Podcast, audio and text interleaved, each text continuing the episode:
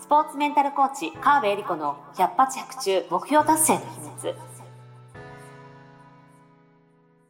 この番組はオリンピック選手のメンタルコーチ川辺恵理子がスポーツだけではなくビジネスにも教育にも共通するメンタルの整え方についてあなたからの質問にお答えしながらお届けする番組です。ジュニア選手トップアスリート営業マン企業経営者の目標達成までをサポートするハルアス株式会社の提供でお送りしますはい、どうも皆さん、こんにちは。川辺理子の100発100中目標達成の秘密第57回スタートさせていただきます。ナビゲーターのトーマス J. トーマスです。よろしくお願いいたします。そして、スポーツメンタルコーチの川辺理子です。よろしくお願いします。はい、よろしくお願いいたします。なんか、スタートのテンションちょっと今失敗しちゃいました。のあ、そうなの？いつももっと高いテンションで行くのに、なんかちょっとね。ちょっと低かったニュワンと入っちゃって、なんかへ最初ちょっと変な感じになっちゃった。もう一回やる？テイク2。テイク2だはいやめときます。やめとくやめとくそのまま行きましょう。そう、意外とね、こういうのって一本目の方が良かったりするんですよね。そうなんですよ。そう。そう。なんかフレッシュさがね、そうそうそうそう。違いますよねね。なんか、テイク2やっていいことがあったこと一度もない感じそう、がする。そうなんですよねこういうのもやっぱメンタルに関係するんですかね。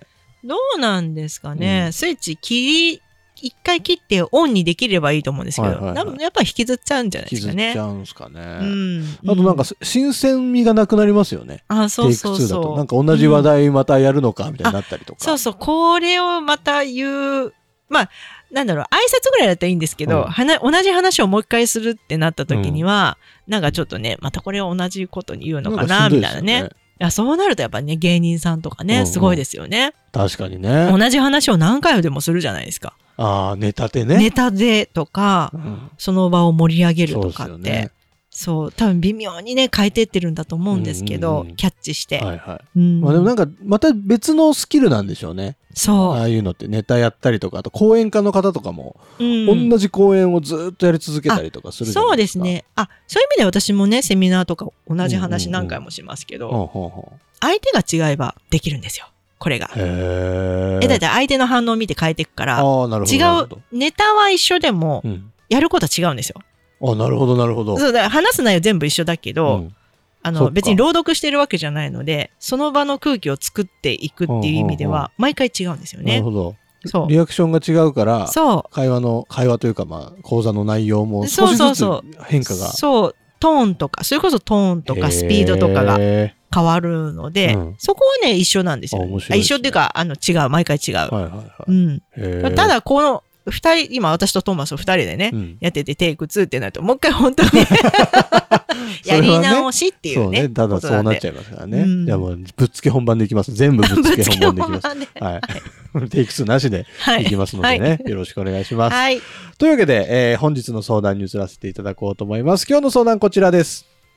子供が部活を頑張っていて、親としては応援しています。えー思春期の子供なので、口出ししすぎるとふてくされてしまうようです、えー自分も同じ競技を昔やっていたので、ついつい言いたくなってしまうのですが、どのように声掛けをしたらいいのでしょうか？というご相談です。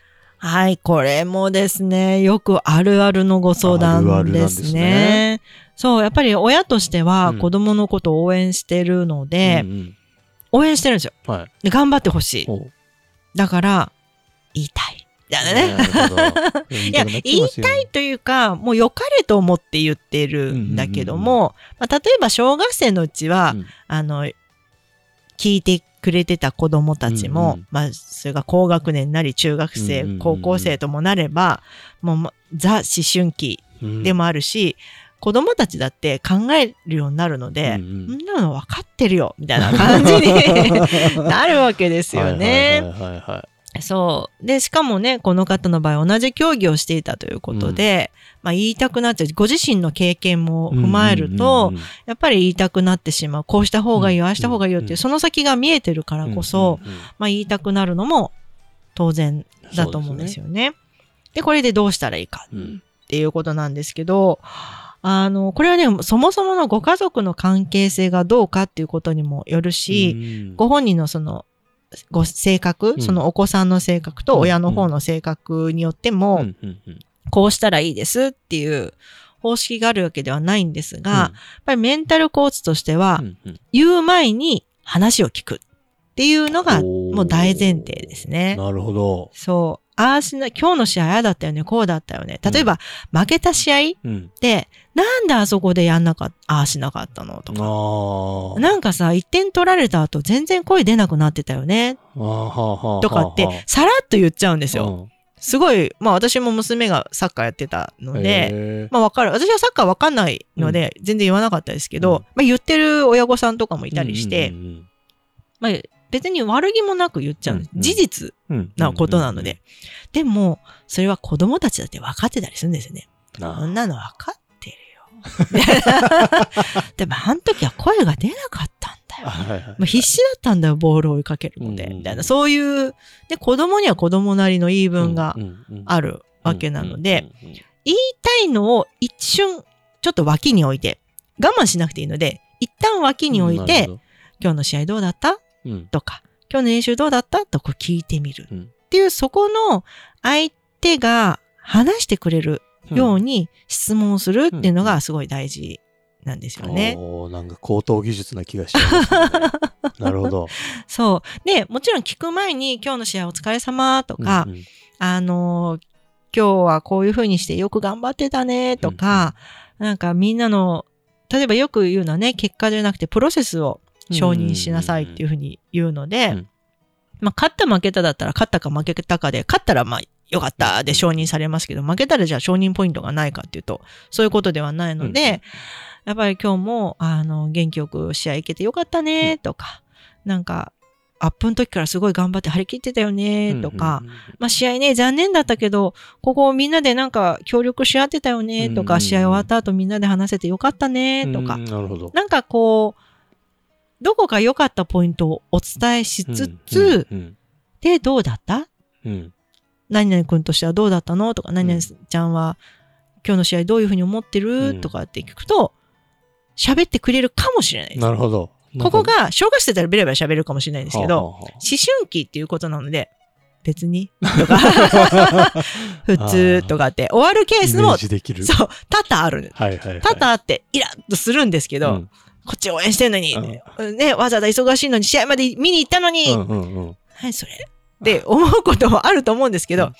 そういう世代だなと思って、あ、そうなんだ、普通なんだ、え、普通でどういうこと、って食い下がって聞いてみるもよし、うん。ん別にないからって言って、お部屋に入っちゃうかもしれないですよ。うんうんうん。でも、確実に刺激にはなってます、その子の。おーなるほどね。うん。。あの、答えてくれるかどうかは、うん。その子の性格だったり、うん。お年頃によって、返事するかどうかはわかんない。けど、確実にその問いかけは、あの、その子の刺激になったり、次につながるんですよへね。ー。それを続けていると。うんうんうん。で、応援してるメッセージを伝え続けうて、ん。で、あのーさらにどうだった、うんあ、ここ今日良かったと思うけど、なんかもうちょっと何とかしたかったところある？とか言って、うんうんうん、あるけど、まあ、こんな感じじゃない？みたいに 言ってても、本人は、えーっと、ってこう思ってる可能性がめっちゃあるってことなんですよね。その刺激を入れ続けるっていうのが、やっぱりすごい大事なんですよ。へーすごい。そう。で、ある日、機嫌のいい時とか、うん例えばご飯食べてる時にポロッと言ったりするんですよね。うんなんかこうしようかなと思って。とか、例えば試合勝った時とかうん。に機嫌よくでみんなでご飯食べてて、うん今日の試合どうだったって言い続けてるから、うん。今日はこうでああでこうだったんだよね。なんかさらに良くするためにどうしたらいいと思う？って聞いてみたら、まあいつも今日は良かったけど、あやっぱり負ける試合の時はこうなっちゃうからこうしようかな。で喋る機会がきっと来ると信じて、あ、実際そういうことも結構あるので、であの、やっぱり話を聞く姿勢を常に取り続ける。で、相手が話してくれたら、だママとしてはさらにこういう風にした方がいいと思うんだけど、どうか、うんうんどう思う？って言うと、ああ、それね、監督にも言われてんだよね、かもしれないし、あ、そうか、そうかも。いや、それは違うかもしれないし、そこからコミュニケーションまたスタートするので、はそこまでちょっと脇に置いといてもらいたい。あ、はあはあはあはあ、そ確かにね、昔、自分が思春期の頃とか思い返すとね、そう親、うざいっう。うざってなるじゃない。ね。そ確かにそうなんだけどそうそき自分の立場、親の立う。場になっちゃうと、そうそうなかなかね、反応的になっちゃって、そうなんだよ、その態度はってみたいになっちゃいそうですもんね。そうなんですよね。なんで応援するスタンスをちょっと変えてみる。はいはいはいはい。うんすごい。そう、口出してもどうせ聞かないから、うんどうせ聞かないんだったら質問に変えてみるんですね。うんうんうんうん。ああしなさい、こうしなさいっていうよりは、どうだった？どうだった？うんさいなって言われるのは一緒なんだけど、相手が、あの、刺激になるような関わり方を、あの、それこそ10回に3回でもいいから、毎回とは言わないんで、はいはい。それ、これ頑張ろうと思うと、親御さんもストレスになったりすると思うから、ん確に。ちょっと意識的に余裕のある時だけでいいです。うんうんうん。親御さんがちょっと余裕があって、うん。ちょっと今日は聞いてみよう。うんうんっていう時にぜひ聞くっていうことを、まあ、何回かね、繰り返してもらうと、親子のコミュニケーションがちょっとずつ変わるかもしれない。素晴らしい。うん。勉強になるな 勉強になる。いいですね、うんうん確かにね。そう。でね、まあ、あとは本当に、それこそこういうメンタルコーチを使うっていうのも一つの手で、うん。あの、ちょっとこういう、それこそポッドキャストでこういうの聞いてるって、うん。なんかスポーツのことも話聞いてくれるみたいだから、うんうん。こういう人に相談してみたらって言って、あの、他の第三者に相談してもらうっていうのも一つの手なんですよね。親だから言えることほどと、第三者だから言えることってやっぱりあるうんはいはいはい。んですよね。そう。いいっすねだからそういう外の力を使うっていうのも、まあ一つの手なんでいいっすね。すけど。なんか親子で聞いてほしいっすね、ねそうそうそう。だからそれこそ、ポッドキャストに相談してみたらでもいいんですよ。うんうんうんいきなりこう知らないね、なんかどっかのお母さんみたいな人に相談するのも、ハードルが高いかもしれない。そう。だけど、うんメール、あ LINE でねう、ん相談するだけだったら、そうですよねで。きるじゃないですか。ねこれでね、相談できるみたいだからって言って。確かに。うん。えーめちゃくちゃいいじゃないですか。そうそうそう。うんそんなのもね。あとは、あのー これもお母さんの方、お母さん、うんお父さん、うんまあちょっとわかんないですけど、うん親御さんの方もストレスが溜まると思うんで、こうやって相談していただくと。なるほど。そう。これね、ついつい口出してどうしたらいいんだろうって言ってる時点で、ちょっとストレス減るんですよ。あそういう自分がいるなって、ねそうそうそう。うんうん、自分一人で抱え込まずに、うんどうしたらいいんだろうか。うんじゃあ、本当はどうしたらいいですかって私は聞きに行くので、うんうんうんそう。今はこうした方がいいですよって方法論言ってますけど、うんうんうん。本当はどうしたいのかな？うん。本当はどういうお子さんとどういうコミュニケーション取りたいのかな？なるほど。あと、その方は、本当はどういう自分でいたいのかな？うん。どういう親でいたいというより、どういう自分として毎日過ごしたいんだろうか？っていうふうに、自分の方に、えー、比重を置くというかね、こう、子供に寄りかかってるじゃなくて、自分は自分の足で立った上で、子供と関わるっていうふうになると、やっぱり子供も反応が変わったりするんですよね。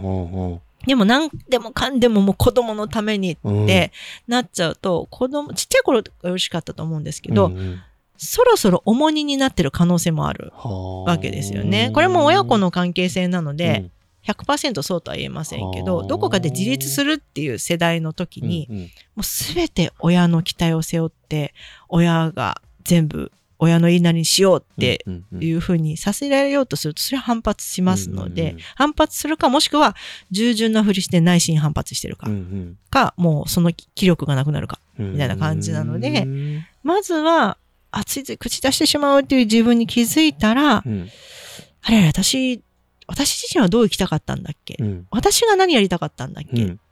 ていうふうにちょっと問いかけていただくのも、あの、まあ、声掛けのもっとぜ前提というかその前にですね、うんうんうん、あるといいかもしれないですうんね。うん確かに。うん。親御さんも、お子さんもですけど、親御さんも、うん。まあ、本当にすごいなんか悩まれてたり、もやもやするようであれば、うん。エリリンにね、うん。個別セッションしてもらって、そうですね。まあなんか自分を見つめ直すことで、うんお。子さんとの関わり方も変わってきたりとかしそうですし、うん。コーチングも学べるかもしれないですね。そうですねコーチング的な聞き方ってこういうことあ、なのかそうそうそうそうそう。そうなんですようん。とってもいいかもしれない。うん。あの、親がイライラしてる、どうし、子供にイライラする、どうしたらいいでしょうかっていう時は、まず自分を満たしてくださいって話を。もしてるのでうんう好きなことやってくださいと。うんまあ、子供以外の好きなこと。自分も、なんならドラマ見続けるとかどっか一人旅行行ってみるとか、ん好きなもの食べてみる、何でもいいので、うん自分自身を満たすっていうことすればう、んあ、今はそういう時ねってこう、子供のこともおおらかに見れるようになるわけですよ。でも自分がカツカツで、もう必死でストレスいっぱいある中で子供のことをこんなに応援してて、こんなにご飯も作って、こんなにやってるのに、ってなったら、それは子供からしたら、ちょっと、ママ大丈夫？みたいなことに 逆にね。なっちゃうので、ね。お親御さんは親御さんで自分自身を満たすためにどうしたらいいかを、はあの、全力で考えあなるほど。てもいいかなと思いますね。いや、どうでしょうか？この番組でいいきっかけになっていたら嬉しいなと思いますけど。ねねはい面白い回答が出ましたね。ありがとうございます。はい。というわけで、川辺理子の100発100中目標達成の秘密第57回以上で終了とさせていただきます。今週もエリリンありがとうございましたあ。りがとうございました。今週も最後までお付き合いありがとうございました。あなたの毎日に少しでもお役に立ちますように。来週の配信も楽しみにしていてくださいね。この番組は、提供、ハルアス株式会社、プロデュース、tmsk.jp、ナレーション、土井まゆみがお送りいたしました。